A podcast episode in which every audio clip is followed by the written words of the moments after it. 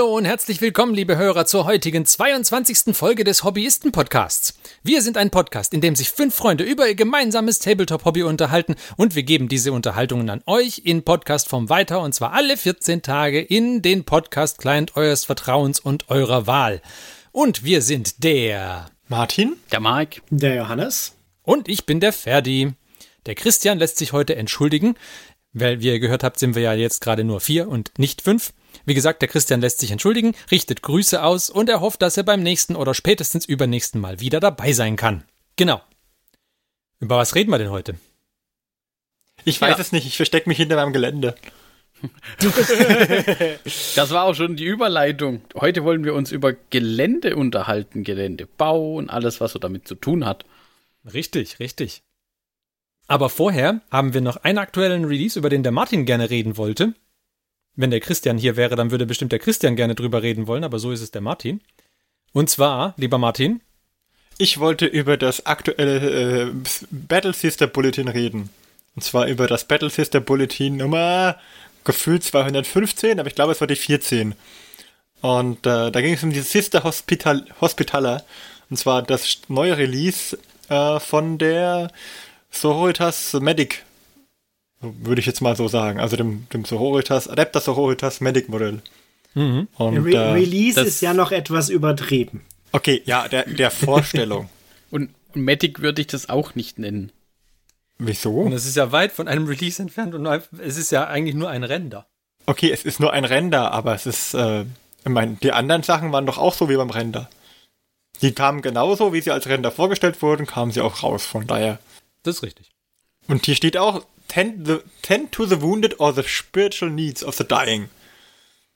Ja, ja. ich vermute, dass es hauptsächlich eher Letzteres sein wird. und auch die Space Marine Medics sind eigentlich nur dafür da, äh, die Ausrüstung einzusammeln und die Gensaat, ne? Ja, wenn die heilen können, dann machen die das schon. Ja, ich glaube, das ist mir so ein homopathischer Medic. Die beten ja auch nur. Und dann sagt man, ja, gut, äh, hat nichts gebracht. Aber auch so, and Prayers. auch so, je kürzer das Gebet, desto wirksamer. In der Kürze liegt die Würze. Aber war, wie ist denn der? Ich, ich habe gerade die, die, Regeln von dem Space Marine Medic gar nicht auf dem, gar nicht im Kopf, aber ich glaube, der ist schon. Ich glaube, ich glaube, der darf schon. Das war überspitzt äh, ausgedrückt. Aber ich habe in äh, ein, ein Buch hatte ich gelesen. Was war denn das? Äh, of Honor and Iron hatte ich gelesen, eine, eine Ultramarines Novelle. Kann ich empfehlen, war gut. Und da war auch, kam auch ein Apothecary drin vor. Und der hat tatsächlich hauptsächlich äh, die Gensaat eingesammelt, ja. Wirklich heilen konnte der niemanden mehr. Also Spoiler. Wo, wobei wir jetzt nicht wissen, ob, ob sie, ob die jetzt da mit dem Apothekarius gleichzusetzen ist, die Hospitaler. Das ist richtig, vielleicht hat sie es, vielleicht hat die es eher drauf, wer weiß. Ja, aber es, aber es steht ja im, in der, im Announcement drin, telling a story much like that displayed by the Primaris Apothecary. Okay. also wird es nicht viel anders sein. Also vom Modell her muss ich sagen, ich bin noch nicht überzeugt, wie sie das aufgebaut haben. Mit diesem Diorama-artigen Aufbau, dass da eine verwundete Sororitas am Boden liegt und dann kommt diese Hospitaler Sororitas und, und betet und heilt und dann kommen Tauben drüber, die drüber hinwegflattern, die Schriftrollen ziehen. Ja, das mit den Tauben, das ist so eine Sache, die, die sind ja auch bei der, wie heißt sie, bei der ähm, ähm, Celestine sind die ja auch ja. da dabei, diese Tauben. Hm. Meinst du ein bisschen viel Tauben? Es könnte eine Plage sein, ha? Ja, ja es ist, die, die ist eindeutig in der Großstadt unterwegs. Die Ratten der Lüfte existieren auch im 41. Millennium. Ja. Vielleicht ist auch der imperiale Adler ein bisschen gerupft. Die, die, beste Bezeichnung, die ich bisher gehört hatte für, für Tauben, war der mümmelnde A380. ja. Ja, okay, also auf die Tauben könnte ich auch verzichten, ja. Aber ich nehme an, dass sie das vom Aufbau her wahrscheinlich so machen werden, dass die ähm, äh, Battle Sister, die unten auf der Base ist, dass die optional ist. Ich glaube, das Base sieht auch sehr groß aus auf dem, auf dem Vorschaubild. Ich, vielleicht kann man die auch rausnehmen, die Hospitaler. Dass die nur so eingesetzt ist. Sind die Bases, waren die Bases im Render bisher auch so wie dann nachher im Release? Ja, es gab ja noch kein Release. ja. ja, nein, aber die, die Einzelfiguren, also Einzelfiguren wurden ja schon released, oder? Ja, nur, die, nur diese Sammelminiatur. Okay. Ja. Und da war, okay, die, ja, da war das Base so wie im Release, ja. Also ich, äh, ich glaube, dass es auch gar kein Release geben wird. Ich glaube, die werden hier einfach weiter Bulletins produzieren, bis, das Interesse abflaut. Das, die nicht. Battle Sisters sind eher so ein äh, theoretisches Konstrukt. Ja, ich glaube oh, auch, ja. Aber ich glaube, das wird, das wird schlimm. Dann, dann schwört der Christian GW ab, glaube ich. Ja. Wenn sie nie was releasen. Das ist so gebaut, so, was wir tatsächlich machen könnten, wenn wir diesen releasen würden. Das ist so ein bisschen. Und dann machen sie einen Kickstarter. Weil Geld. Also ein Kickstarter würde ich nicht erwarten. Das ist das Letzte, was ich von GW erwarten würde. Aber man kann ja sagen, falls das Modell so in der Art kommt, das wäre auf jeden Fall ein Improvement über das klassische Modell, das sie da noch drin hatten, finde ich.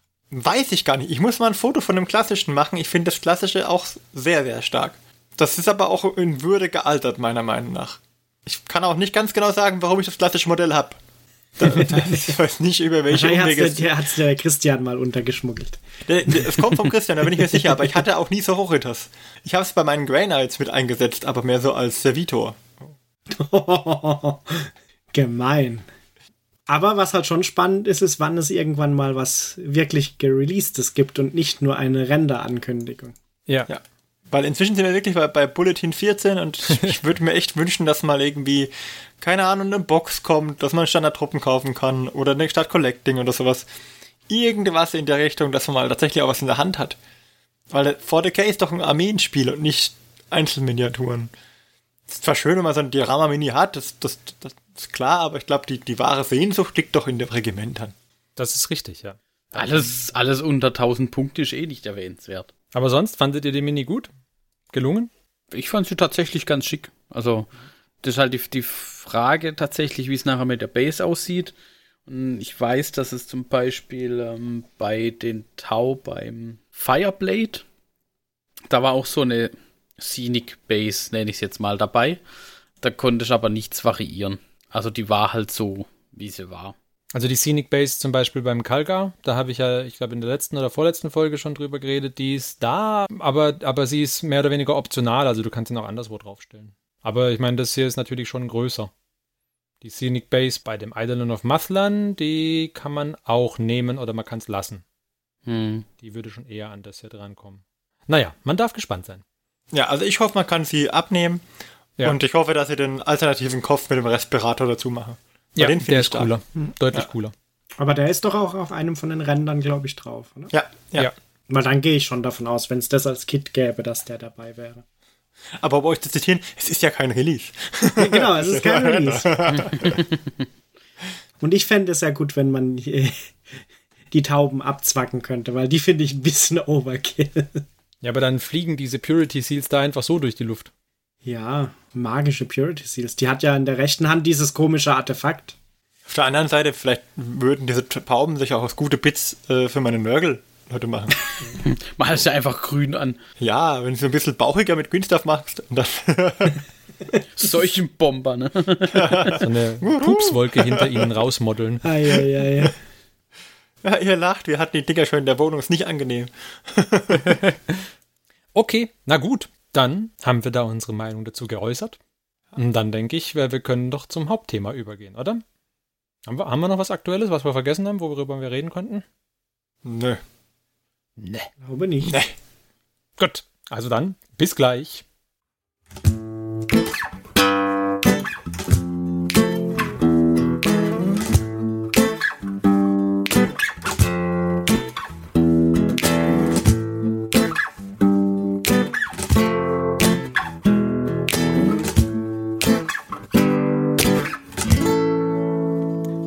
willkommen zurück.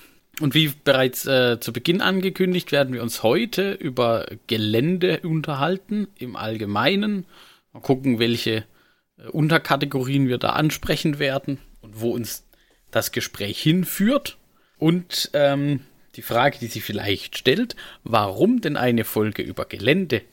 Und da hat der Ferdi nochmal was vorbereitet. Genau vor, vor sehr, sehr langer Zeit. Der junge Ferdi hat damals gerade angefangen, Elda in hässlichem Blau zu bemalen. Habe ich äh, den äh, Schulfreund, der mich zum Warhammer-Spielen gebracht hat, ähm, nach langem Beknien dazu gebracht, wirklich mit mir zu spielen. Dann hatte der sich aber geweigert, einfach irgendwie. Also, ich hatte ja kein Gelände. Wir hatten ja nichts, ne? Wir hatten ja nichts. Wir hatten doch nichts. War ja ähm, damals, ja. Genau, dann war nix. natürlich mein trivialer Ansatz kein Ding. Äh, wir spielen auf einem Tisch zwischen Schulbüchern oder sowas hätte ja funktionieren können. Hat er gesagt, ne, ne, so spielt er ja gar nicht. Also das geht gar nicht.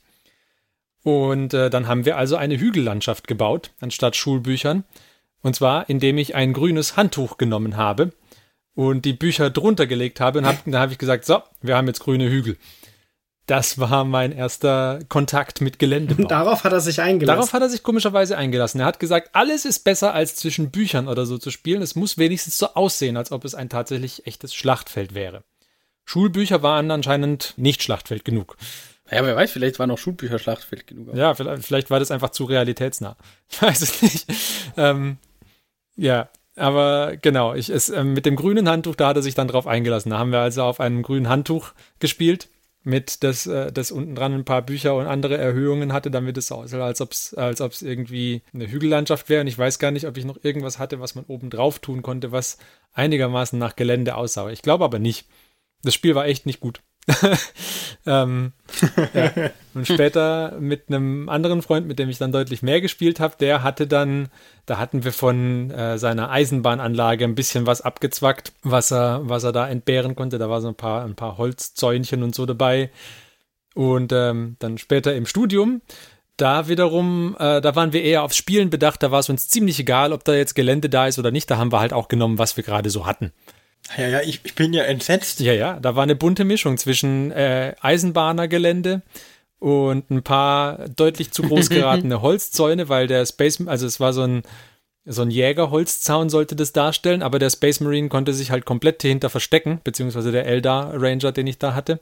Und was wir halt sonst irgendwie da haben, so, da hatten so ein paar Bücher waren bestimmt auch auf dem Schlachtfeld und dann haben wir gesagt, ja, okay, und der Teppich hier, der ist schwer passierbares Gelände.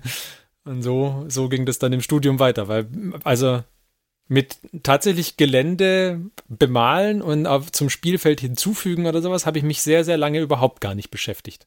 Deswegen war natürlich, wenn man in so einem Warhammer-Laden dann mal war und so einen echten Spieltisch gesehen hat, dann war das schon ein Highlight. Für mich. Ja, gut, ich meine, so ein Spieltisch, ein fertiger hat schon was. Und wenn man den mal, wenn man da auf dem mal gespielt hat, also live, dann ist man auch ein bisschen motiviert, denke ich, denk, ja. da auch was Eigenes zu haben. Genau. Ja, das war meine Anekdote. Alles klar. Und dann äh, steigen wir doch damit einfach mal ein und fragen die anderen noch, was war denn eure ersten Berührungspunkte mit Gelände? Oh, also gut, ich glaube, ich, glaub, ich habe das klassische Geländestück als erstes immer gebaut, den Hügel. Ja, das war aus Styrodur zurechtgeschnitzt, mit Holzleim und Sand und dann mit Farbe drauf. Und äh, ja, das war mein erstes Geländestück. Und danach kamen schon, kamen schon die Wälder. Also, was man selber Wälder gebaut hat.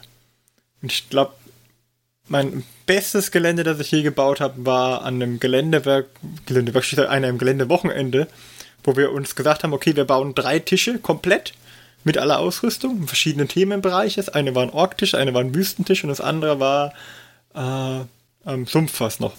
Ja, das Sumpf, das Thema, das war weg, aber ähm, es war ein Ork und Wüste war war, war definitiv ähm, mit dabei. Und da haben wir wirklich, also diese Ortsplatte mit den ganzen Gebäuden, was wir da alles hingepumpt haben, da war, war sehr stark. Also was der Aquariumsbedarf und der, der Baumarkt wurden geplündert und ähm, es gab äh, kleine Hütten aus so kompostierbaren ähm, Pflanzenkübeln. Also kann man so kleine Orkhütten, weil die sahen, wenn man sie umstülpt dann und, und, und dann eine Tür reingeschnitten hat, dann sahen die schon so aus wie Zelte. Und äh, ja, so ein bisschen Dach drauf gemacht und dann so kleine, aus ab zurechtgeschnittenen Stiften, so kleine Palisaden, die so ein bisschen uneinheitlich, uneinheitlich hoch waren. Und so eine große Wurzel fürs Aquarium, da haben wir oben drauf eine, eine Plattform gemacht und dann war das so ein Turm.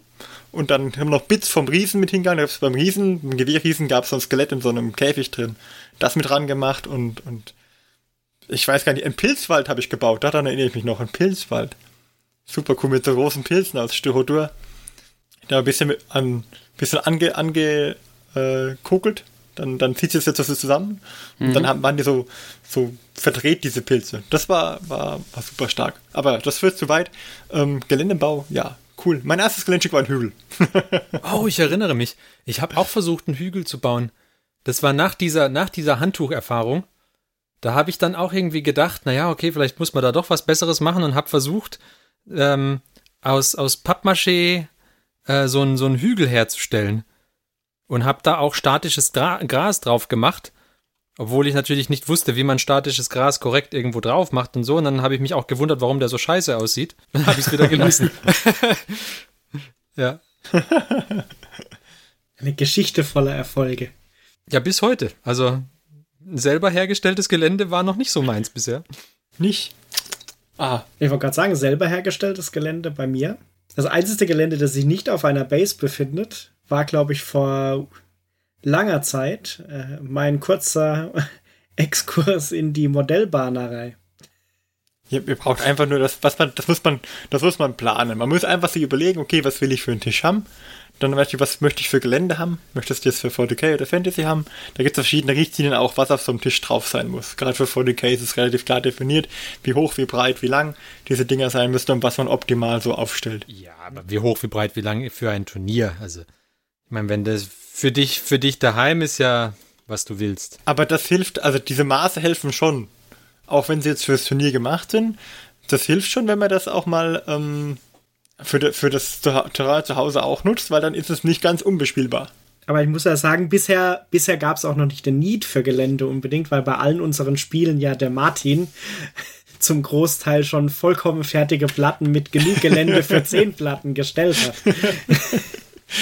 er hat sich ein bisschen was angesammelt. Ich habe auch noch, die, ich glaube, ich habe noch eine ganze Freebooters Fate äh, Sammlung an, an, an Objectives, also so Kisten mit Palmen und allem noch übrig hier, die ich eigentlich irgendwann mal bemalen wollte. Das ist alles noch grundiert.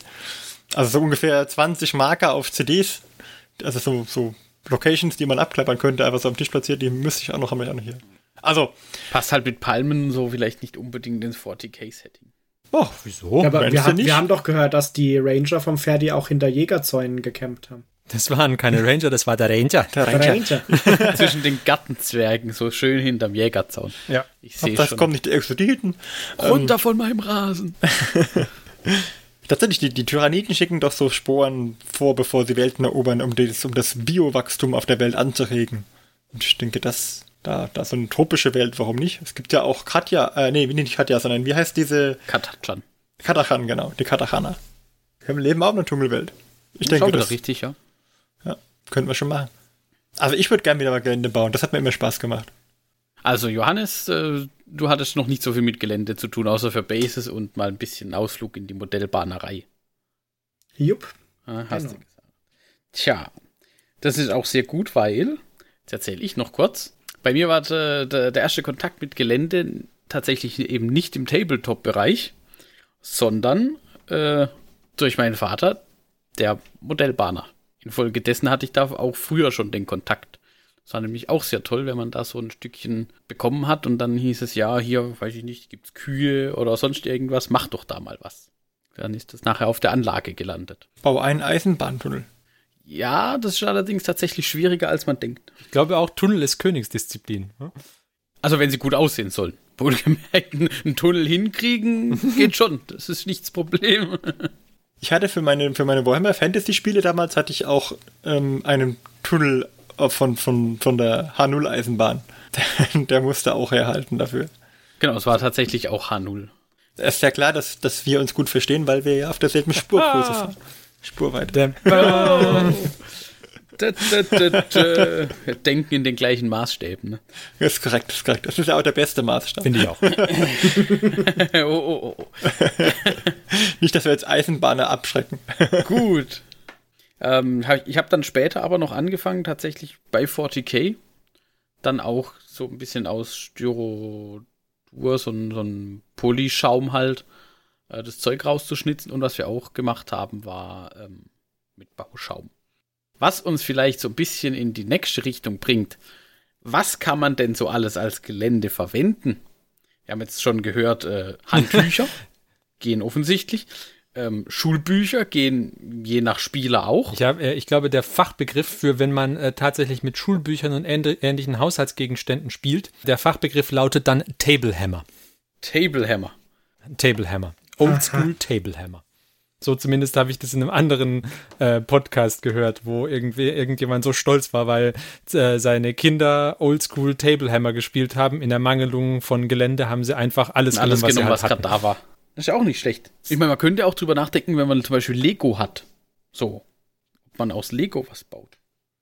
Da kenne ich das noch her, ähm, wenn man irgendwie früher Lego gespielt hat. Und dann wollte man ja auch nicht irgendwie so eine Hügellandschaft aus Lego bauen oder so. Stimmt, ja. Und da hat man dann eben auch irgendwie Bücher genommen, das so mit einem Teppich oder so irgendwas abgedeckt und das war dann halt eine Hügellandschaft. Also Table Lego. Heutzutage wäre dann das Bestreben eigentlich eher alles aus Lego zu machen.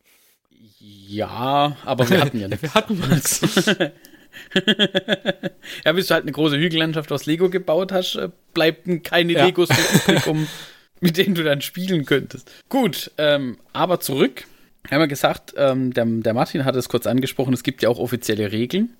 Ich weiß nicht, ob die offiziell sind, aber wir hatten halt Ja, damals es, vor. es gibt, ich glaube aber für Turniere gibt es tatsächlich so Regeln, weil ich meine, man möchte ja irgendwie ausgewogene Platten zur Verfügung stellen, dass das in, in, in irgendeiner Form nachher vergleichbare Ergebnisse Ich glaube, es ergibt. gibt die so und so viele Line-of-Sight-Blocking, irgendwie Terrainstücke müssen da sein und keine Ahnung, und ein Genau. paar, hinter denen man sich so ein bisschen verstecken kann oder irgend sowas gibt's glaube ich schon, ja. Und tatsächlich ist das ja vielleicht auch eine gute Richtlinie, um vielleicht eine gut bespielbare Platte Ja. zu kriegen.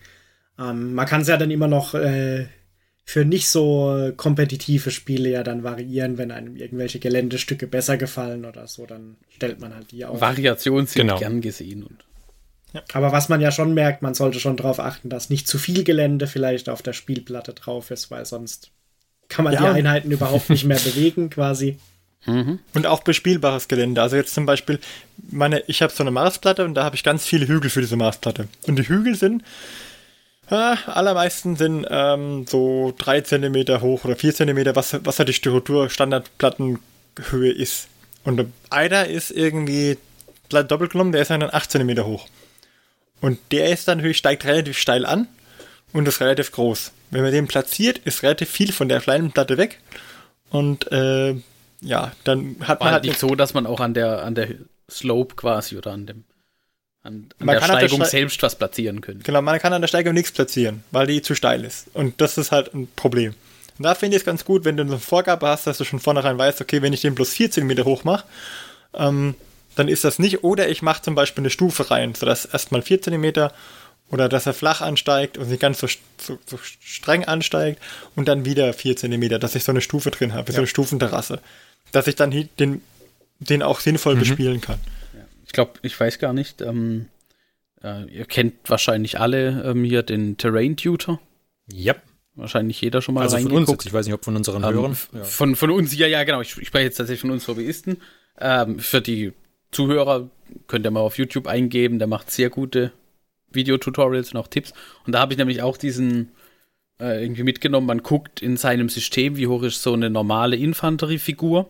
Und das nimmt man dann so als Terrassen, also kann man als Terrassenhöhe zum Beispiel nehmen, plus minus ein bisschen was, dass man dann halt eben, sagen wir mal, ausbalancierte Geländestücke bekommt. Nichtsdestotrotz kann es ja natürlich trotzdem auch Sinn machen, in der Mitte oder irgendwo was zu platzieren, was halt wirklich für keine der Fraktionen in irgendeiner Form erklimmbar ist, sondern halt nur für irgendwie fliegende Einheiten oder sowas. Also das macht ja vielleicht auch irgendwo mal einen Reiz aus, wenn es irgendwie was gibt. Und wenn man dann noch sagt, in, in einer Mission, man platziert dort einen, ähm, einen äh, Objective, was man tatsächlich irgendwie einnehmen muss, dann kommt man da halt auch mit nur mit einer bestimmten Einheit oder mit ein paar bestimmten Einheitentypen hin.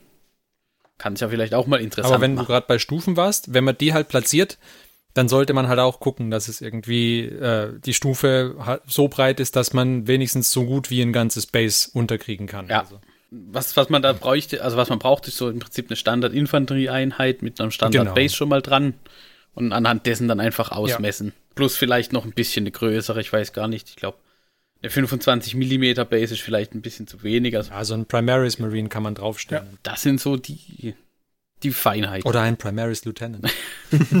Lieutenant. Aber jetzt haben wir ja auch schon, also der, der ich finde die Videos vom Terrain Tutor auch sehr, sehr gut. Und da gibt's ja auch, man kann sich da ja auch auf YouTube äh, noch deutlich andere Tutorials anschauen oder andere äh, Inspirationen holen. Da der von Luke Towen gibt's äh, eher so in die Eisenbahnerrichtung oder Dioramenrichtung immer so Geländesachen. Die sind, das sind sehr, sehr coole Sachen, die der immer zusammenbaut.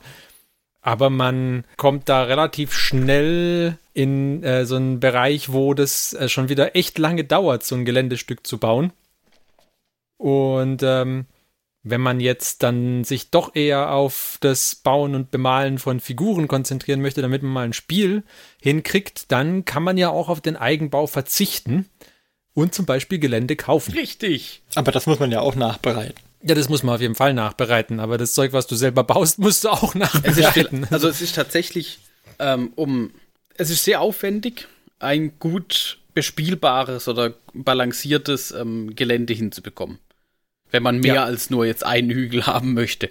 Weil im Normalfall möchte ich halt auf der Platte, weiß ich nicht, da verteilt man dann halt schon mal so vier, fünf Hügel mäßige Sachen. Bis man das dann ausgeschnitten hat und, und Genau, und das kann man sich ja tatsächlich sparen, wenn man fertig Gelände kauft. Ich, ich muss ja, ein Gelände, Geländebauwochenende für euch vorbereiten, damit ihr in den Geschmack kommt, dieses wunderbaren, dieses wunderbaren Aspekts des Hobbys. Das ist so genial. Ja, man, man muss aber auch ein bisschen unterscheiden, weil das, was du kaufst, ist ja typischerweise genau.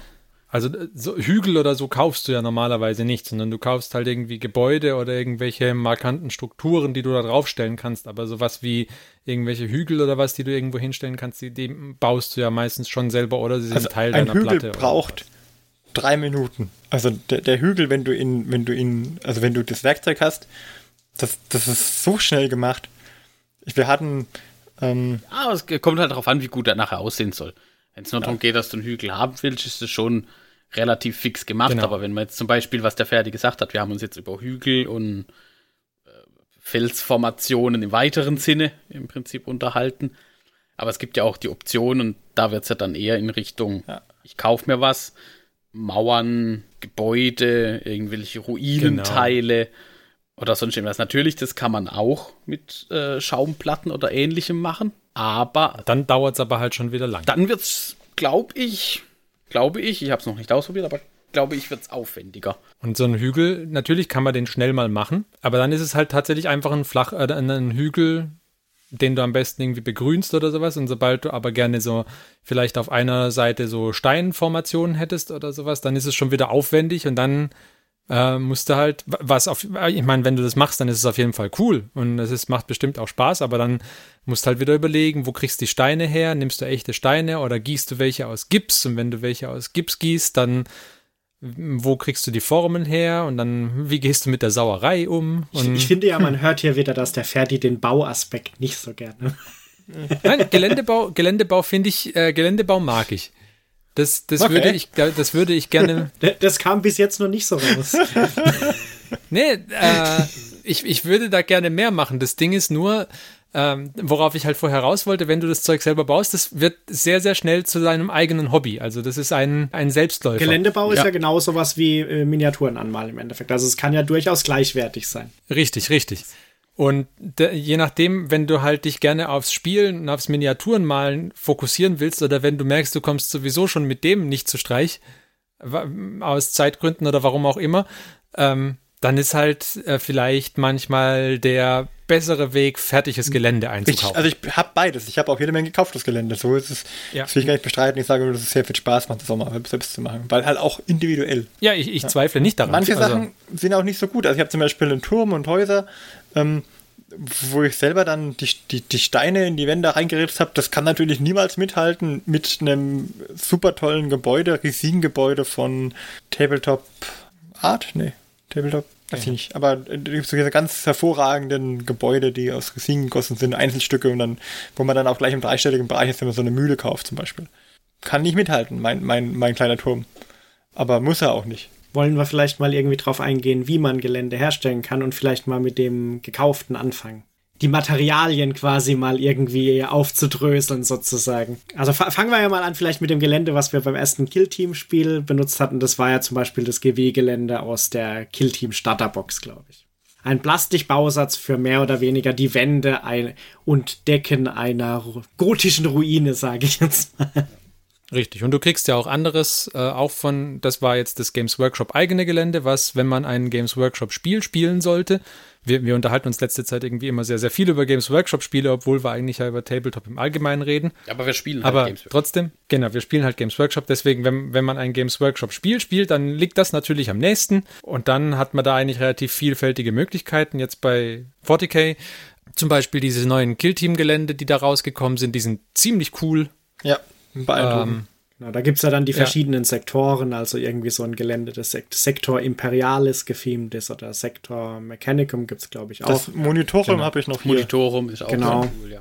Da gibt's ja dann alle möglichen, die halt auch alle dann, muss man ja sagen, auch wenn es unterschiedliche Sektoren so sind, die passen, äh, sind halt dann auch alle im gleichen Stil gehalten. Und viele davon passen halt auch zusammen. Also die könnte man dann auch auf einer größeren Platte in Kombination zum Beispiel verwenden. Genau, ich meine, da, da merkt man Genau. halt schon, dass das im Prinzip nicht, die, nicht zwingend die gleichen Designer, aber halt aus der gleichen Designabteilung oder von der gleichen Firma kommen, die halt Mhm. auch die, das Spielsystem an sich und die Figuren machen. Das kriegt man selber bestimmt auch hin, aber Und das, in dem Fall ist es was Positives, dass man das st- stark merkt, finde ich. Und die, das, der Detailreichtum von dem GW-Gelände ist halt schon super. Also manchmal sogar ein bisschen zu krass, weil du dann, wenn du es alles anmalst, dann fängt das Gelände an, von, den, von, den Spiel, von dem Spiel abzulenken, finde ich. willst du deine Figuren bewegen? Oh nein, ich betrachte mir noch ein bisschen die Wände hier. Richtig. Genau, und, und ähm, was man noch auch dazu sagen, ich weiß nicht, ob das jetzt schon erwähnt wurde, aber die verkaufen das gerne auch mal in, in ähm, Boxen. Also als Bundle. genau. Irgendwie einem, ich glaube, jetzt kommt wieder eine neue Killteams äh, Starterbox. Ja, mit Tau. Ja, aber das wiederum ist ein bisschen enttäuschend. Gott off topic. Äh, das Tau Killteam, was da drin ist, ist genau die gleiche Box, die es schon mal für Tau Killteam gab. Das ist einfach nur die Spruce, der Inhalt von der kleinen Box genommen, in die große Box gepackt. Ja gut, die, die Fangs auch. Die Also Spells Wolves auch in die große Box und dann Gelände. Ja, ist halt wieder ein neues Starter-Set halt. ich denke, das alte Starter-Set war einfach ausverkauft und deswegen haben sie halt mal wieder ein neues gemacht, denke ich. Ja, ich, ich glaube, die, Sta die Sets sind mittlerweile auch fast alle ausverkauft. Ich meine, wenn man, wenn man das alte Starter-Set noch nicht hat, dann ist das neue Killteam-Starter-Set auf jeden Fall auch wieder ein super Deal. Das Also, definitiv. muss man auch sehen. Genau, und das, das Gelände bekommt man halt auch tatsächlich immer mal in den Boxen. Ansonsten muss man dazu sagen, ich glaube, so einzelkaufmäßig ist der Preis je nachdem schon echt happig. Och, Ja, ich habe mal, also es gibt da doch diese, so einen ganzen Sektor irgendwas. Da bist du halt irgendwie so bei dem mittleren dreistelligen Bereich für das, äh, für das Gesamtpaket. Also die, Sek die Sektorteile teilweise kosten halt schon so irgendwie 50 Euro, glaube ich dann. Genau, das war dann irgendwie so für eine ganze Platte alles möglichen Sektoren oder alle Sektoren zusammen. ja gut, wenn, ja, okay. Also dreistellig habe ich jetzt noch nicht gesehen, aber halt so. Ja, nicht, nicht ein Kit für dreistellig, aber wenn du halt irgendwie alles vom Mhm. Doch, Sektor... doch, hier gibt's. Also hier so eine Fortress of Redemption. Das ist dann aber auch schon eine Mauer mit einem Turm und einem Geschütz dazu und sowas. Da bist du halt bei 100 Euro. Ja, Also ich bin da eher anderer Meinung. Ich finde die Deals beim Gelände bei GW eigentlich meistens ganz gut. Also dieser Se Sektor Basilicanum zum Beispiel kam raus mit dem Kill-Team-Gelände zusammen. Das war nicht billig, das Ding, aber da war halt auch ein, eine echte Menge Gelände einfach drin. Also auch dieses Sigmarite Mausoleum, was ich mir letztens eingekauft habe, das war nicht billig. Also das, sind, das waren 70 Euro, weil ich es ja auch direkt bei GW gekauft habe. Aber da kommt schon eigentlich eine ganze Menge Zeugs. Also finde ich vertretbar. Und zum Beispiel bei dem einen Killteam, das ich mir, ich hatte mir ja das äh, Killteam Mechanicum, das es dann irgendwann mal gab, mit den Ruststalkern ja gekauft. Ja. Und da war ja auch wieder so ein Stückchen von diesem Killteam-mäßigen Gelände dabei. Ja, tatsächlich. Also, ähm, ich habe jetzt gerade nur noch mal nachgeguckt. Was ich im Kopf hatte, waren, da gab es so zum Beispiel ein Industrie-Geländeset oder eine Geländesammlung Industrie. Da bist du so bei 150 bis 300 Euro. Und dann gibt's noch dieses Ruin der Apokalypse. Äh, da bist du im Webshop selber bei 1143 Ich wollte gerade Euro. sagen, du, du meinst nicht Sektor Imperiales Sammlung Urbanes Kriegsgebiet für 630 Euro. Ja, also da gibt's auch solche größeren Sachen. Das, das war das, was ich noch im Kopf hatte. Aber damit kannst du dann wahrscheinlich auch drei Platten Ja, ausrüsten. das ist halt wie diese Bundles irgendwie so äh, komplette Space Marine Bataillon, trau- 1500 Ja. Euro. Also, Weißbub, da gehst du mal im Baumarkt, holst dir ein paar Abwasserrohre mit 5 cm.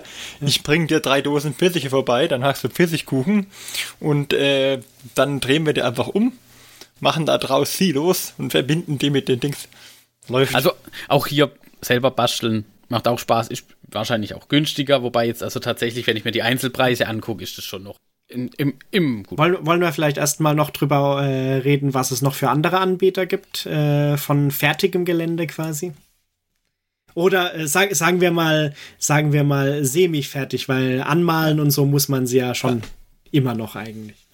Bausatz wird nicht zusammengebaut und unbemalt geliefert. Genau, eine wichtige Also- Anmerkung.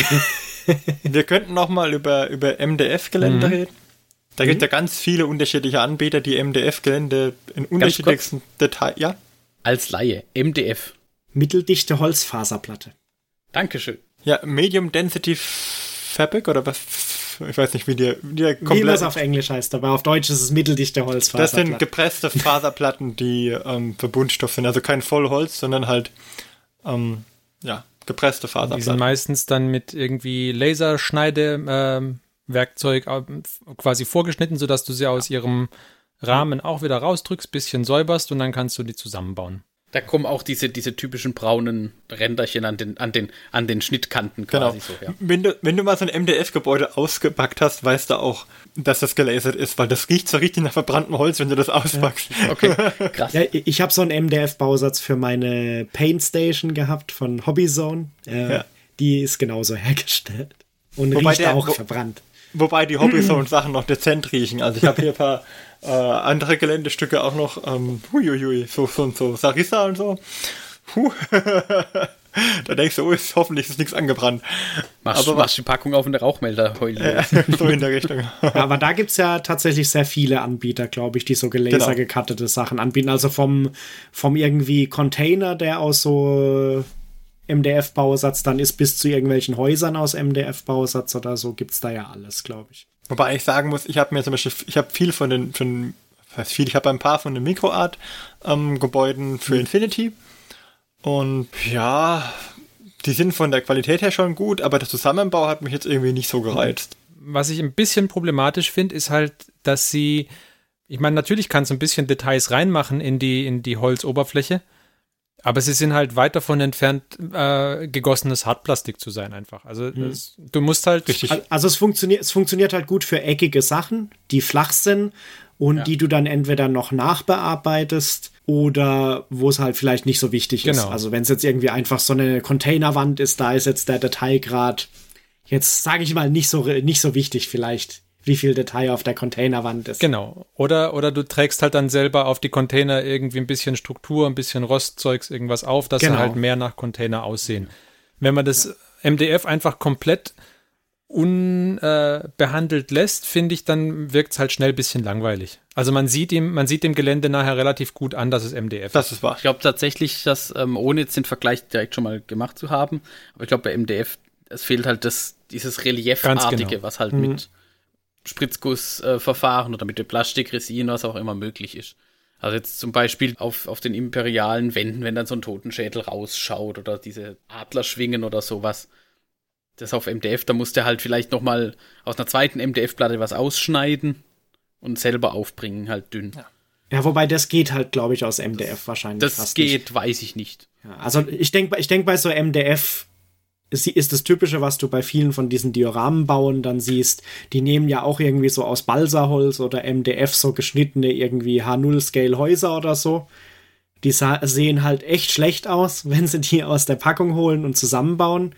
Und dann werden halt noch mehr oder weniger so in der Art, wir bringen mal noch 50 Millionen Bits auf oder so. Ja, du musst halt Bits dazu. Dann wird, dann wird halt echtes noch, äh, noch stark aufgewertet quasi. Ja. kriegst du eine Tiefe halt rein. Also du kannst schon viel draus machen. Ich, mein Problem war immer, wenn du MDF-Gebäude hast und dann nebendran andersartige Gebäude stehen hast, das sieht dann irgendwie strange aus, weil die nicht gleich wirken. Richtig, ja. Wenn, dann würde ich immer so einen Tisch machen. Wenn ich jetzt MDF-Gebäude habe, dann würde ich auf diesen Tisch auch hauptsächlich MDF-Gebäude stellen und dann nichts anderes da mehr drauf. Aber wenn du das natürlich so sehr verkleidest, dass man das nicht mehr sieht, dass es MDF ist, dann ist auch wieder gut. Genau, dann bist du halt wieder beim zeitlichen Aufwand. Mich Zeitlichen persönlich hat, Invest. hat das dieses, ich musste immer viel zurechtschleifen, dass die Sachen ineinander gepasst haben. Und das fand ich so nervig, das wird okay, dann, dann lieber was anderes. Also ich finde halt MDF funktioniert für mich immer gut, wo ich es bisher gesehen habe, sage ich jetzt mal, äh, bei so Sachen, die viel irgendwie so Häuser auch mit Dächern und so haben. Weil tatsächlich die Bausätze sehen dann ganz gut aus und da kann man meistens auch, glaube ich, mit noch vertretbarem Aufwand die so aufhübschen, dass sie halt dann auch nicht mehr so den typischen MDF-Look teilweise haben. Während so die Container teilweise, die dann so Steckbausätze aus MDF eigentlich sind, ich finde, da sieht man selbst mit mehr Nachbearbeitung halt noch deutlich, dass das halt irgendwie so ein Steckbausatz ist und das finde ich sieht dann nicht mehr ganz so gut aus. Ja, ich meine, Con. Container sind halt sowas, die sind schon ein bisschen verzogen. Die haben normalerweise diese Rillen in der Oberfläche Mhm. oder. Das sind halt alles so Sachen. Aber wie gesagt, ich glaube, bei ähm, für Diorambau ist das auch ganz, ganz hervorragend, weil dann halt wirklich das, was der Martin gesagt hat, du hast von einer Sorte quasi dein Gelände, dann peppst es so weit auf, dass es halt gut aussieht. Und auf der anderen Seite, ob du dann so viel Zeit reinstecken möchtest, bleibt ja dir überlassen. Du kannst ja immer noch entscheiden, naja, ähm, du beginnst mit auf dem Boden gelegten Teppichen mit Büchern drunter oder die Bücher sind irgendwelche Häuser und dann kommt als nächstes halt die MDF zusammengesteckten Häuser, die halt noch nicht bemalt oder noch nicht verziert sind. Das ist ja dann vielleicht auch schon mal ein Fortschritt, dass man sagt, okay, ich habe jetzt was, was nach echten Häusern aussieht. Man muss ja auch sagen, jedes Gelände ist besser als kein Gelände. Von daher, wenn du auf einem grünen Handtuch spielst und MDF-Gelände zur Verfügung hast, dann nimm MDF-Gelände. Richtig, dann machst du ja. sowas. Wo, wo ich finde, dass MDF-Gelände gut funktioniert, ist bei, äh, wie Johannes auch vorher gesagt hat, im Infinity-Setting zum Beispiel. Also da, wenn das anständig angemalt ist oder generell in so Cyberpunk-Settings, äh, finde ich, passt es gut. Da diese flachen Wände, wenn man da. Ja, wo, wo du halt so eckig, eckige, häusermäßige Konstrukte so ein bisschen der, hast. Der, der, Style, der Style an sich passt dazu. Also ich finde die, die Gebäude, dieses Dictis 5 Gebäude von MicroArts finde ich mega stark für Infinity. Ich finde die auch optisch sehr ansprechend. Das Einzige, was mich, was mich gestört hat, war die, war die Dings, die der Zusammenbau. Und ich habe jetzt noch nicht so viele davon bemalt, aber die, die ich bemalt habe, die haben ziemlich viel Farbe gefressen, bis das Holz mal sozusagen die Farbe dauerhaft angenommen hat. Das hat relativ viel gefressen. Vielleicht hätte ich es auch nochmal noch mal versiegeln sollen, bevor ich grundiere, aber. Gut, aber dann blättert es vielleicht auch ab. also abgeblättert ist es nicht, aber es hat auch relativ, relativ viel hm. Farbe gefressen, bevor das einigermaßen deckend war. Okay. Gut, das heißt, wir haben äh, gesprochen, wir haben GB-Gelände uns angeguckt. Und das haben wir tatsächlich auch schon genutzt. Mhm. Wir haben MDF uns angeguckt. Haben wir auch schon genutzt, zumindest teilweise. Ja. Wenn auch nicht immer für Gelände. Sorry. Und der HDF und der High Density gibt es auch. Nicht, weil wir immer MDF sagen. Das gibt auch andere Materialien, die heißen halt ein bisschen anders da. Mhm. Mhm. Hochdichte Faserplatte. Mhm. Genau. Und mhm. wenn wir dann nochmal weg von der holzartigen Struktur gehen, dann landen wir bei Schaum. Wir hatten es vorhin ja schon angesprochen. Hügel macht man gerne aus Schaum, weil ähm, ich möchte keine festen Formen, wie beispielsweise bei Plastik oder ähnlichem, sondern ich möchte halt, man kann es sehr gut selber entscheiden, wenn man ein scharfes Messer hat, kann losgehen. Ja, also das ist mein, mein Lieblingsmaterial, weil ich zurzeit, also ich finde diese, diese Schaumstoffgebäude von Citerdes, die haben Details und man kann sie super bemalen, sie sind ruckzuck fertig und sie bilden einfach einen Blickfang auf dem Spieltisch, weil sie so plastisch sind. Sie haben nicht diese scharfen Kanten wie bei den ähm, MDF-Sachen, aber sie sind einfach wahnsinnig, wahnsinnig plastisch. Und sie sind sehr preisgünstig. Ja, also ich habe zum Beispiel die, die, diese Nalog-Wetterspitze von Citeris. Bis ich das selber gebaut hätte, mit diesen ganzen Säulen drin und dem Bogen und, der Stu und den Rundstufen, da werde ich ja wahnsinnig. Also ich jetzt so, bis ich das alles zurechtgestimmt habe. Wobei man sagen muss, dass, die, dass der Maßstab für 40k okay ist aber es könnte größer sein. Es könnte ein bisschen größer Zum sein. Zum Beispiel ja. gerade bei den Stufen merkt man das sehr gut, dass also es ist halt einfach das, was wir vorher gesagt haben. Es sind Stufen da und man kann halt keine Base draufstellen. Und das ist halt doof. Ja. Aber ein Blickfang ist es auf jeden Fall, stimme ich dir voll zu. Gut, aber man kann halt auch, ich weiß nicht, wie fest der ähm, Schaum ist, aber ein bisschen, also am Schaum rumschnippeln geht ja immer. Ist richtig, ja. Ich habe auch noch die Wüstengebäude von Citatus hier, die habe ich immer mal ganz günstig immer mitgenommen. Ich überlege gerade, wo ich die her habe. Ich glaube Ad mhm. Amakon. Mhm. Aber gut, es gibt äh, also sehr viele tolle Geländestücke. Die haben einen Nachteil, man kann sie nicht innen bespielen. Also wenn man jetzt sagt, okay, ich möchte was haben, wo ich, weil ich Skirmisher-Spieler bin, ich muss in die Gebäude rein, dann ist das der falsche Stoff. Gut, der, der, braucht halt, der braucht halt ein bisschen Masse für die Stabilität einfach. Das hält sonst nicht so gut ich, ich liebäugle ja schon lange mit den äh, Tyrannidengebäuden von MicroArts, also diesen, diese, diese Tentakel mit, mit den Zähnen, die aus dem Boden rauskommen. Es gibt so ein, so, ein, so ein Maul und es gibt so einen Rücken, der wie so ein Sandwurm praktisch auftaucht und wieder eintaucht zu Palatten. Oh. Sieht sehr, sehr stark aus und ähm, ja, ich brauch's nicht, aber das wäre zum Beispiel was, was in, in diesem Hartschaum einfach super gemacht ist. Das wird, das wird aufgeschäumt, du kriegst es, du kannst es in 0, nix bemalen, weil es die Farbe gut annimmt. Du kannst es bürsten und dann kannst du auf den Tisch stellen und bist fertig. Und sieht super aus. Und selber bauen ist, ist der, an der Stelle, wenn du sowas Organisches hast. Da werden ein paar Versuche vorher in die Hosen gehen, bevor du irgendwie zumindest äh, so ein, äh, so, so, so ein Cyberpunk-Gebäude, äh, was halt vielleicht nicht mal so komplex ist, aber bis das einigermaßen hinkriegst, weil das soll ja auch gerade sein oben zum Beispiel und sowas. Ich habe mal ein Diorama gebaut für meine Slanish-Armee, so, so ein Armee-Base-Diorama so eine Platte, wo ich die Armee draufstellen konnte. Und da habe ich so ein Chaos-Tor gemacht, so ein Rundtor. Und da wollte ich vorher so Knochen rausragen lassen, so riesige Knochen wie aus so einem Brustkorb, der umgedreht da liegt. Mhm. Und dass da praktisch äh, im, so Knochen an der Seite rausragen, die dann so kleiner werden, je näher man zum Ende des, des Dioramamas kommt, also mehr zu, zu der Person hin zum Betrachter. Und bis ich diese, diese Brustkorbknochen da aus, aus äh, Styrodur ausgeschnitten und ge, vor allen Dingen auch, ähm, da das ja diese, diese Knochen, diese Brustknochen machen ja so eine, so eine Rundung. Und die sind eher zulaufend spitz und äh, ah, das war ein Kreuz, das so hinzubekommen. Ich habe mir da mit dem Schleifpapier, den habe ich geschl geschliffen, lange, viele Stunden, ich weiß nicht wie lange. Ähm, ja, also das, was da, da würde ich sagen, das Gekaufte ist auf jeden Fall sein Geld wert. ja, auch hier, ich meine, im Normalfall, wenn du halt kaufst, bezahlst du für den Aufwand, den du nicht hast. Richtig. Um es mal einfach auszudrücken. Ja. Das ist halt so. Ich meine, ich hatte auch viel Spaß, irgendwie mal so ein, zwei paar, oder ein paar Nachmittage damit zu verbringen, Hügel auszuschneiden. Ob man da noch Spaß hat, wenn man eben genau sowas versucht, mit äh, so Rippen quasi zu formen und, und auszuschneiden sei mal dahingestellt. Auf der anderen Seite, wenn es euch Spaß macht, das zu tun, ja. warum nicht? Es gibt 10.000 Leute auf der Welt, die da voll die coolen Ideen haben, wie man das machen könnte in relativ einfacher Form. Ich war damals, glaube ich, nicht so schlau. Alternativ kannst du dir auch eine CNC-Fräse bauen. Ja. Das Zeug dann selber programmieren, fräsen lassen. Aus dem Schau. Genau, aber dann mit dem Hartschauen gibt es ja einmal die Möglichkeit, ihn zu kaufen oder eben man nimmt so Styrodurplatten und schleift, sägt und heißdrahtet sich dann durch das Styrodur. Ne? Genau. Das macht wiederum viel Spaß. Das, das äh, Heißdrahten? Ja. Ja, das, das glaube ich. Aber Schleifen und Sägen macht nicht so viel Spaß.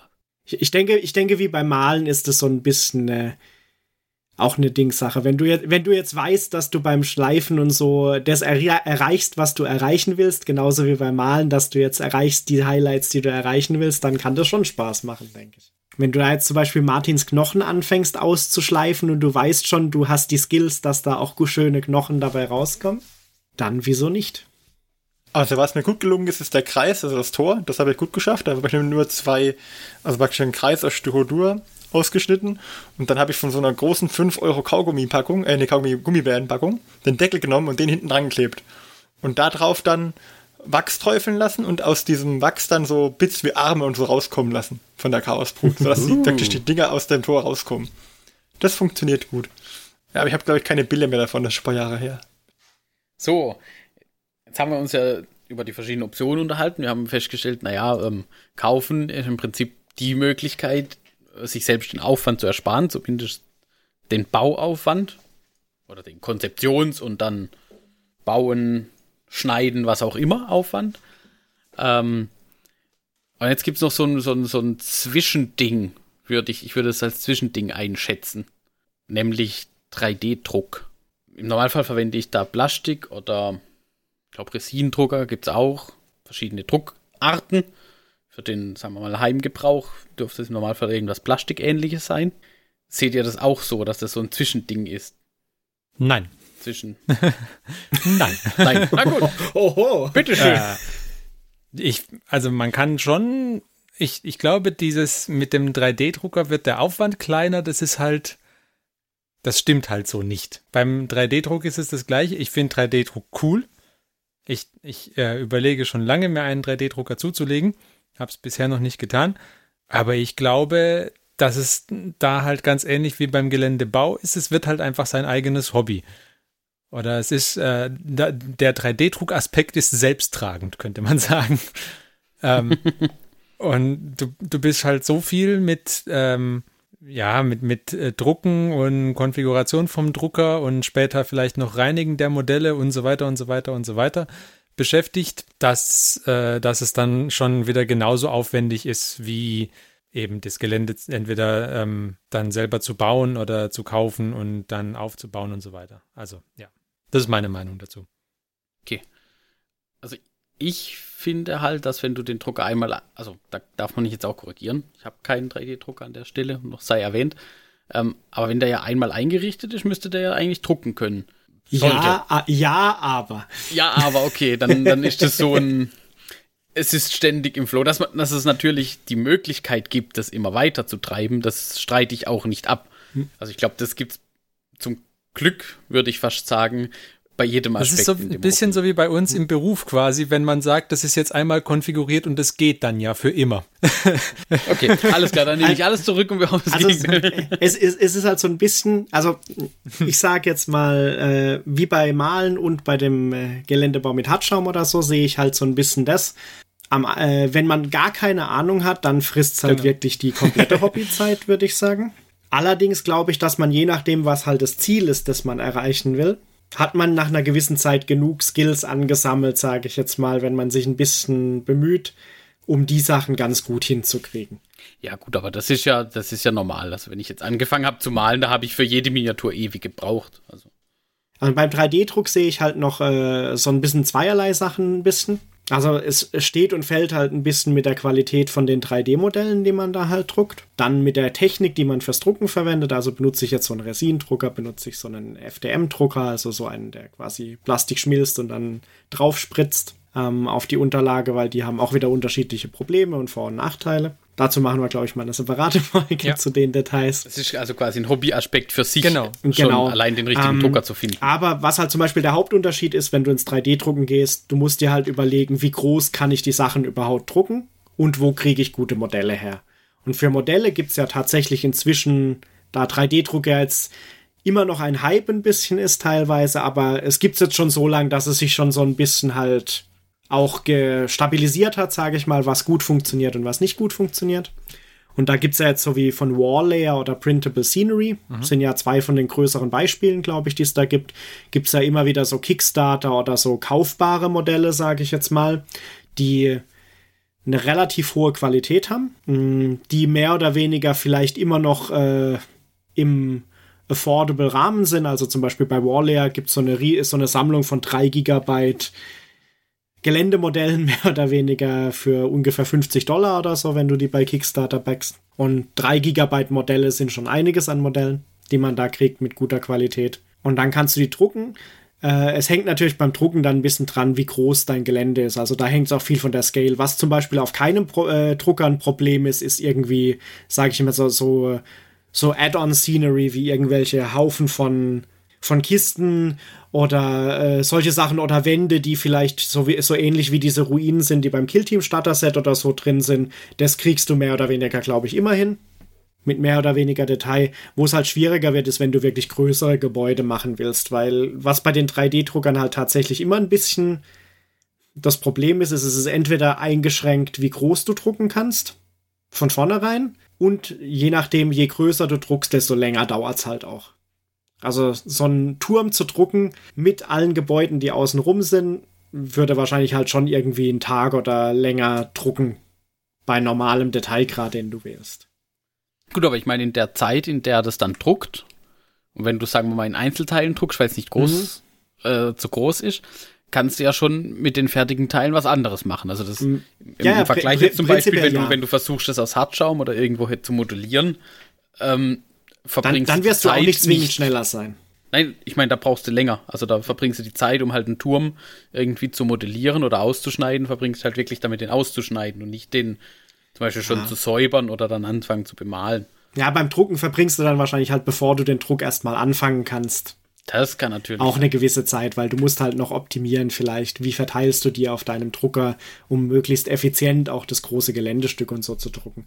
Aber prinzipiell sehe ich halt im 3D-Druck eine große Möglichkeit für vor allem dieses Enhancen, weil wir hatten es ja vorher gesagt, du, wenn du so ein MDF-Model äh, hast, willst du vielleicht da noch so Zusatzdetails irgendwie dranbringen oder so. Mhm. Also für so Zusatzdetails ist es halt eine super Quelle, weil da musst du nicht mal zu den kostenpflichtigen Sachen gehen, sondern da gibt's halt auf Thingiverse, My Mini Factory und mindestens 20 anderen Seiten. Mehr Modelle, als du jemals drucken können wirst. Wenn du dich dann noch ein bisschen selber mit 3D-Modeling beschäftigst, kannst halt auch mit irgendwie sowas wie ähm, Sketch, SketchUp oder Tinkercad oder so dann vielleicht sogar selber bauen, weil ich meine, sowas äh, so ein, was wie einen Container, wenn du ein bisschen das Tool gelernt hast, wirst du so einen Container auch Aber Achtung, können. Rabbit Hole, da sind wir nämlich dann an dem nächsten. genau, da kommen wir in eine ganz neue genau. Richtung. How to 3D-Modeling. Ja, also vielleicht das ganze 3D-Drucken äh, machen wir auf jeden Fall nochmal eine separate Episode dazu. Ähm, aber es ist auf jeden Fall eine Möglichkeit für das, äh, für Scenery. Und es gibt ja auch die Möglichkeit, dass du sagst, ich habe jetzt hier mein 3D-Modell und ich will einfach einen Service in Auftrag nehmen, der mir das jetzt 3D druckt. Das ist ja inzwischen auch was, was es durchaus gibt. Ja. Also, dass ich jetzt sage, ich habe hier meine tollen 3D-Druckfiles von Warlayer und jetzt beauftrage ich irgendwie Shapeways zum Beispiel, Hm, mir ja, die zu drucken für einen gewissen Zusatzpreis oder so. Wobei man da dann auch wieder Ja. gucken muss. Dann bin ich halt wieder so eher in Richtung Genau. von gekauftem Gelände. Aber ich kann halt auch das Gelände drucken, das ich will und muss nicht potenziell aus dem Pool von zehn schon Genau, das, das ist halt fertig so diese, angebotenen Sachen wechseln. diese Sache, ja. Bei, wenn du GW willst, bist du halt auf die GW-Sachen, wobei die jetzt natürlich gut sind. Also da müssen wir uns jetzt nicht, da sind wir uns, glaube ich, alle einig. Aber wenn du halt für irgendein System nichts Passendes findest, ist das halt eine Möglichkeit zu sagen, okay. Wo, wo, aber was, was du gesagt hast, ist auch noch ein guter Punkt. Ich meine, ähm, wenn du es drucken lässt, dann bist du auf jeden Fall schon wieder im Bereich von gekauftem Gelände, also preislich. Ich glaube, du bist auch relativ lange, wenn du es selber druckst in dem Bereich. Also, weil, ich meine, du kaufst dir, man muss ja immer noch sehen, der, der Drucker, der kostet ja einen gewissen Preis. Und bis du diesen Kaufpreis äh, quasi wieder, wenn man jetzt, wenn man jetzt nur Genau, bis du den wieder reingedruckt hast, äh, vergeht eine Menge Zeit, weil du ja, also natürlich, wenn du, wenn du nur Sachen drückst und druckst, die du selber gemodelt hast oder die du auf Thingiverse gefunden hast, okay, dann geht's vielleicht schneller. Aber sobald du halt irgendwie so ein Modell von Printable Scenery oder sonst irgendwas druckst, ähm, da, das Modell kostet ja, das ist ja nicht für Umme. Ich habe äh, letztens ähm, diesen, diesen Leuchtturm von Printable Scenery eingekauft. Ich bin mir noch nicht ganz sicher, wie ich ihn drucken werde oder wo. Das aber- kriegen wir schon noch hin.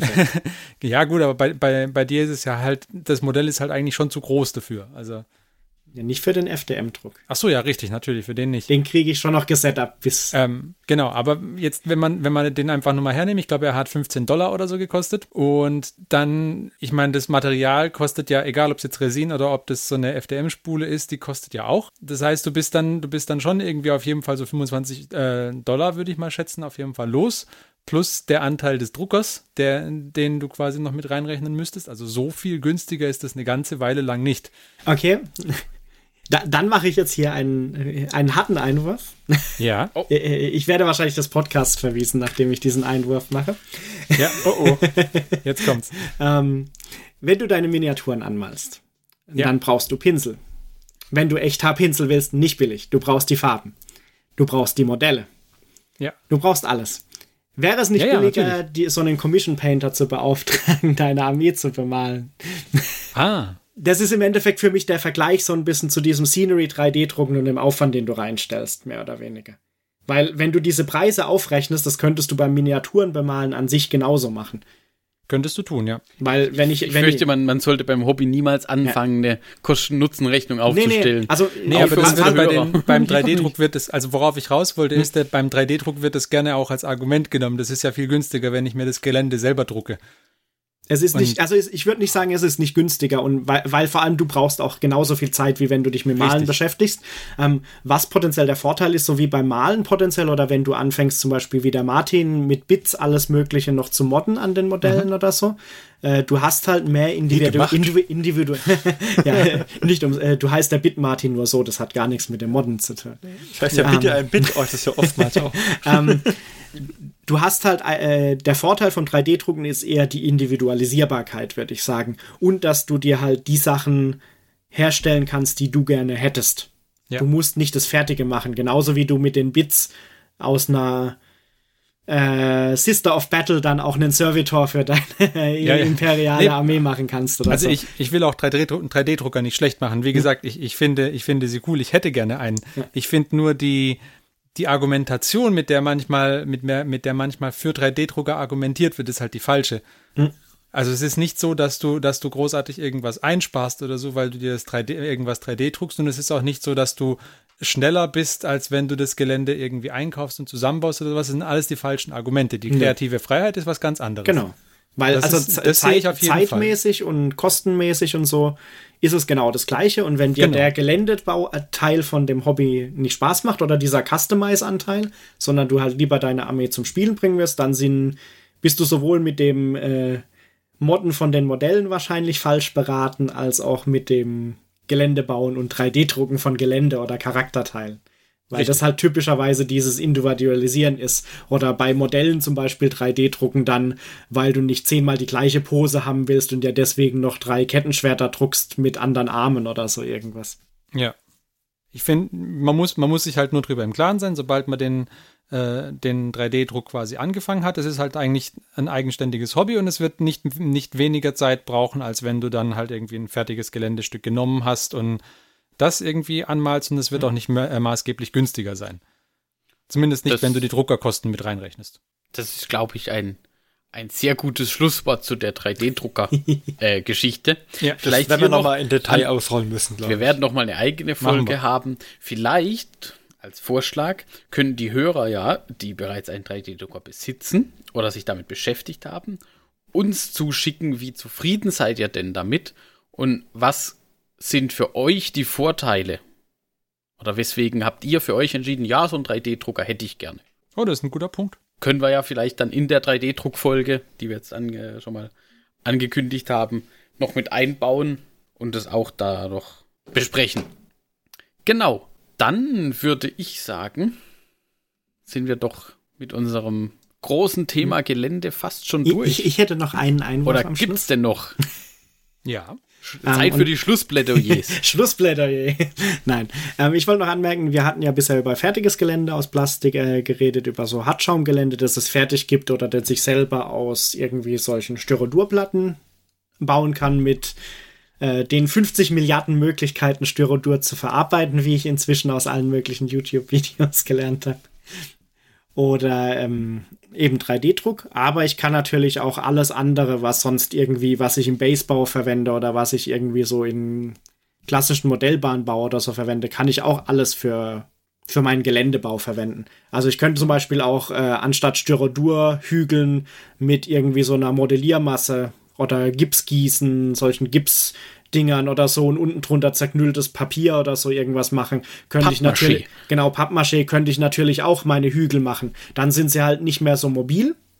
Aber wenn ich eine Spielplatte mit einem bestimmten Thema oder so machen will, so wie Ferdis Mountain Range mit, mit äh, Handtuch oder so in Fest, dann kann ich das natürlich auch machen. Oder ich kann auch mit irgendwie Balsaholz anfangen, irgendwelche Sachen zu machen, weil das vielleicht besser verarbeitbar ist, wie irgendwie, wenn ich jetzt keinen Lasercutter habe, wie MTF. Ähm, und daraus die Sachen so ein bisschen rausschneiden, Sicher, rausschnitzen. Ich meine, bei Balsaholz kannst du sogar mit einem etwas festeren Kugelschreiber auch schon Dinge ein, eingravieren im Prinzip. Äh, zu, zum Beispiel so äh, Steinstruktur kann man ja. prinzipiell in Balsaholz und Styrodur auch irgendwie reinbringen, hat ja der Martin auch kurz wir haben auch schon aus. Es gibt auch, es gibt für, also man muss nicht Styrodur nehmen, es gibt auch so ganz dünne, ich glaube zwei Millimeter dicke, ähm, biegbare, ich weiß nicht, wie dieser Schaumstoff heißt, das auch wie Styrodur von der, von der, von der Dings her, von der, von der Konsistenz, mhm. aber er ist halt ein bisschen biegbarer. Und den kann man zum Beispiel nutzen, um, das habe ich ja um eine Pringles-Dose rumgemacht, mhm. um dann da, darauf die Steinstruktur drauf zu machen. Mhm. Wie heißt das denn? Der Christian weiß das, aber. Ja, ich, ich, ich glaube, ich weiß, was du meinst, aber ich hm. weiß, weiß auch nicht, wie es heißt. Aber Und Pringles-Dose noch guter Punkt. Du hast vorhin auch schon die leeren äh, Konservendosen oder richtig. so erwähnt. Es gibt halt echt viel, was man auch modden kann, mehr oder weniger, wenn genau, man ja. dann ein bisschen Weathering draufschmeißt oder. Oder sich noch ein paar Bits gedruckt hat. Oder sich ein paar Bits gedruckt hat oder aus Styrodur gebastelt hat oder so. Das kann man ja, ja. alles machen. Genau, was falls jemand von euch irgendwie mal äh, sich einen neuen Fernseher oder eine Stereoanlage oder sonst irgendwas kauft, hebt mal bitte die äh, Styroporverpackungen auf. Wir brauchen unbedingt noch eine große Lagerhalle. Und äh, Ich habe auch schon die Bits, also ich habe diesen einen Kran-Bits aus dem, aus einer von diesen 40k-Geländestücken habe ich mal irgendwie für einen Euro über Ebay gekommen. Mhm. Also die Bits hätte ich. Äh, wir brauchen bloß noch so ein passendes Styro Styropor-Gelände. Ich glaube, da habe ich gerade sogar was gefunden. Ah, deswegen sage ich, ich wusste ja, dass bei dir gerade solche Sachen anfallen. Ja, da das kann mir, ja sein, ne? Mhm. Ja? Ich muss nur gucken, dass ich das dann irgendwie hier noch äh, gerettet kriege, bevor es der, der Aufräumen-Aktion äh, zum Opfer fällt. Also da ein wachsames Auge ist immer gut. Und was ich da vielleicht noch für einen Tipp geben wollte, auch wenn man, also wenn man sich äh, von diesem Scenery-Bauen angesprochen fühlt, sage ich jetzt mal, und man hat trotzdem nie, nie vor, Dioramen zu bauen, würde ich trotzdem halt empfehlen, neben dem Terrain Tutor oder so vielleicht so ein, zwei, die packen wir auch in die Show Notes, so Dioramenbau YouTube-Channels. Ja. Also die bauen eigentlich nur Dioramen, weil auch wenn man nie so ein Diorama baut, man lernt halt echt viele Techniken, wo man nicht gedacht hätte, dass es eigentlich so trivial ist, manche ja. von den Effekten zu erzielen. Weil ich habe am Anfang gedacht, bei diesem Luke Tone, der immer diese super realistic Scenery-Episoden äh, macht, das ist bestimmt brutal kompliziert. Und es ist brutal kompliziert und brutal aufwendig aber nicht unbedingt die Teile, die ich gedacht hätte, sind brutal aufwendig, ja. sondern der hat echt gute Tricks, mit denen er manche Effekte echt einfach erzielen kann, zum Beispiel. Ja. Sollen wir vielleicht noch ganz, äh, ganz schnell, wenn ihr Lieblingsgeländestücke habt, welche sind es? Martin zuerst? Äh, die nein, nein, ich habe kaufbare, oder die ich gerne hätte? Kaufbare. Kauf- oder druckbar? Äh, äh, äh mein Lieblingsgeländestück. Uff, jetzt aktuell schon so viele. Äh, auf diese Frage war ich nun wirklich nicht vorbereitet. Ich würde fast sagen, aktuell aus dem Bauch raus ist es das Tyrannidengelände von der, dieser große Mont, der dreigeteilte, dieser große Schlund äh, von Mikroart. Okay. Ähm, ansonsten war mein Kindheitstraum immer ein Dunkelelfenturm. Davon habe ich aber keinen Hersteller. Ich habe nur den ein paar Mal irgendwie gesehen. Da gibt es einen, einen schicken Dunkelelfenturm. Aber ansonsten habe ich keinen kein, kein Lieblingsgeländestuhl, das ich gerne, das ich gerne hätte. Es gibt viele, viele, viele. Vielleicht noch japanische Schloss, weiß ich nicht. Aber mal gucken mal. Wir werden sehen. Okay. Johannes? äh, Geländestück Nummer 1 wäre dieser Panzer-Artilleriezug äh, aus dem Warlayer Kickstarter, den ich mir aber auch schon geschockt habe. Weil den will ich auf jeden Fall irgendwann mal in einen, auf einem äh, Spielgelände irgendwie einbauen. Hat keine Bremsen der Zug. Ja. Und Marc? Ähm, so ein richtiges Lieblingsgeländestück habe ich tatsächlich jetzt nicht. Ich habe jetzt hier gerade mal schon mal vorbereitet. Zum Glück war ich als Vorletzter dran. ähm, durch, durchgescrollt, was bei GW gibt. An, ähm, die Tausachen mache ich mich mal tatsächlich so gar nicht an. Aber ich finde zum Beispiel den MacBoy-Workshop echt lustig. Der ist super. Also der sieht so von den, von den Bits und Dings, was da so rumliegt, mit diesem Kran und diesem improvisierten Werkzeug, was da so rum an den Wänden hängt und dem Motor und so. Das sieht schon sehr cool aus. Ob der jetzt irgendwie für die Platte sonderlich gut geeignet ist, weiß ich nicht. Das sieht jetzt nicht so aus, als wären die so super Line-of-Sight-Blocking oder Dings, aber so als, ähm, als, als Fluff, als Fluffgelände, nenne ich es jetzt mal. Also wenn das irgendwie so in einer Stadt mit verlassenen Hütten oder so spielt, mhm. ein Spiel auf der Platte, dann kann man das halt noch so dazu packen. Dann war das halt irgendwie in einer Ecke von dem Dorf war dann halt der, der Workshop. Okay, und dann äh, jetzt, Ferdi, darfst du uns sagen. Also, äh, mein Lieblingsgeländestück ist das, was ich mir auch eingekauft habe. Nämlich der, der Leuchtturm von Printable Scenery. Und äh, der gehört zu einem, zu einem, also der ist mein Lieblingsgeländestück, der gehört zu einem kompletten Dorf dazu. Ich habe vergessen, wie dieses Dorf heißt, aber da gibt es mehrere Häuser, die da reingehören, zum Beispiel auch die Governors Mansion und was weiß ich, was da noch alles dabei war. Das Coole ist, diese Gebäudestücke gibt, diese Geländestücke gibt es jeweils in intakt und ruiniert. Es gibt dann nämlich den, das. Krieg, kriegt man die zum mit einem Preis? Nee, also nee, man muss jedes davon bezahlen. Ich, aber ich glaube, die haben immer mal wieder Bundles. Vielleicht ist es, vielleicht gibt es da irgendeinen Bundle, wenn du dir das komplette Geländeset für dieses Dorf oder sowas einkaufst. Ich weiß es nicht, das habe ich gar nicht geguckt. Ich wollte erstmal bloß den Leuchtturm haben. Nee, ich meine intakt, intakt und ruiniert. Nee, gibt es leider nicht, glaube ich. Gibt es auch nicht, also muss man ja. auch, ja, okay. Aber auf jeden Fall. Ruiniert bringen wir das schon hin. Aber ich wollte. das sind, das sind echt coole, echt coole Geländestücke, die mag ich sehr, sehr gerne. Und den kriegen wir auch noch gedruckt fertig. Ich habe keine Zweifel. Genau, und wenn es halt beim, beim Drucken nicht so gut klappt, dann hast du zack, Ruined Lighthouse.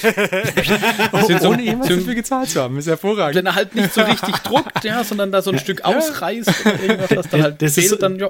Das ist so wie mit der Vernörgelung. Vernörgelt wird es schon ja. automatisch. Happy Little Accidents. gut, dann ähm, würde ich sagen, schließen wir hier für heute den Hauptteil ab. Aber dranbleiben, denn äh, wie immer werden wir auch heute mal wieder was zu einem Hobbyfortschritt hören. Von wem? Erfahrt's nach dem Jingle.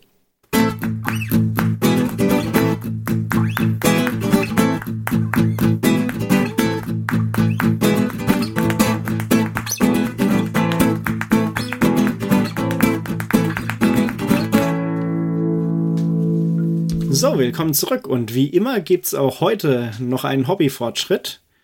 Und nachdem wir gerade schon gehört haben, dass ein Leuchtturm sein Lieblingsgeländestück ist, wird uns der Ferdi jetzt noch auf den neuesten Stand bringen, welche blauen Menschen oder leuchtende Untote er in letzter Zeit bemalt hat. Ja, ähm, ich habe meine Hausaufgaben nicht gemacht. Ich habe nicht geguckt, wie weit ich letztes Mal war beim Bemalen, als ich äh, berichtet habe. Aber auf jeden Fall, wenn wir doch heute bei der Geländefolge sind, ähm, muss ich natürlich sagen, ich habe Gelände bemalt.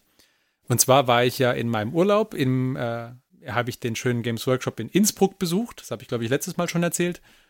Und äh, da habe ich mir ein Geländestück gekauft oder ein Geländeset von GW, nämlich das Sigmarid Mausoleum.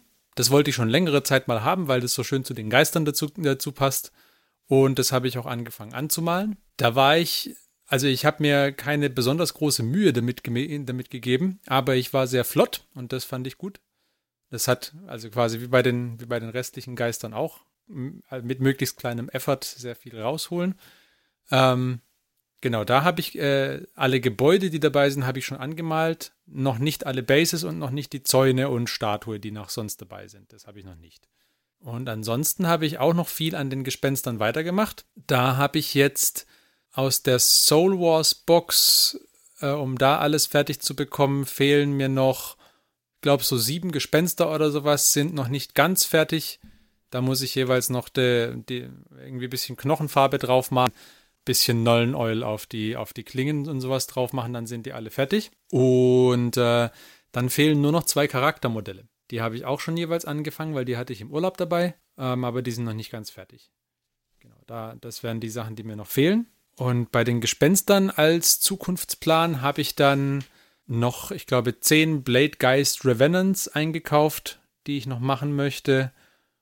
Und von irgendeiner Einheit waren in der, in der ähm, Soul Wars Box nur vier Stück drin, was irgendwie eine völlig bescheuerte Einheitengröße ist. Da fülle ich noch auf die zehn auf, die habe ich auch schon eingekauft. Und ansonsten hat sich bei den Ultramarines nicht so viel getan. Nachdem wir beim letzten äh, Spielen festgestellt hatten, dass ja mir irgendwie ein bisschen die Durchschlagskraft fehlt, für, vor allem um so äh, Modelle mit vielen Wunden klein zu kriegen, habe ich ein bisschen äh, Regeln angeguckt und habe gesehen, dass diese Sniper, diese Eliminators, äh, die es gibt die ich auch mittlerweile ja hatte, ähm, dass die da gar nicht so schlecht dafür wären. Und dann habe ich die sehr, sehr kurzerhand direkt, nachdem wir gespielt haben, zusammengebaut und grundiert und schon mal blau äh, mit Grundfarbe gesprüht. während, während des Spiels. Ich bin schockiert von dieser Regeloptimierung. Ähm, nee, die Modelle sind auch sehr gut. Die sind sehr, sehr cool, diese Modelle. Ähm, genau, und da habe ich angefangen, aber ich habe sie noch nicht fertig. Irgendwie finde ich zurzeit einfach Gespenster bemalen macht mir mehr Spaß gerade als Ultramarines bemalen. Deswegen bin ich da. da, da das merke ich man auch. Bin ich ganz so blau. ja, ich weiß nicht, aber hat mich, hat mich mehr begeistert. begeistert. See what I did there?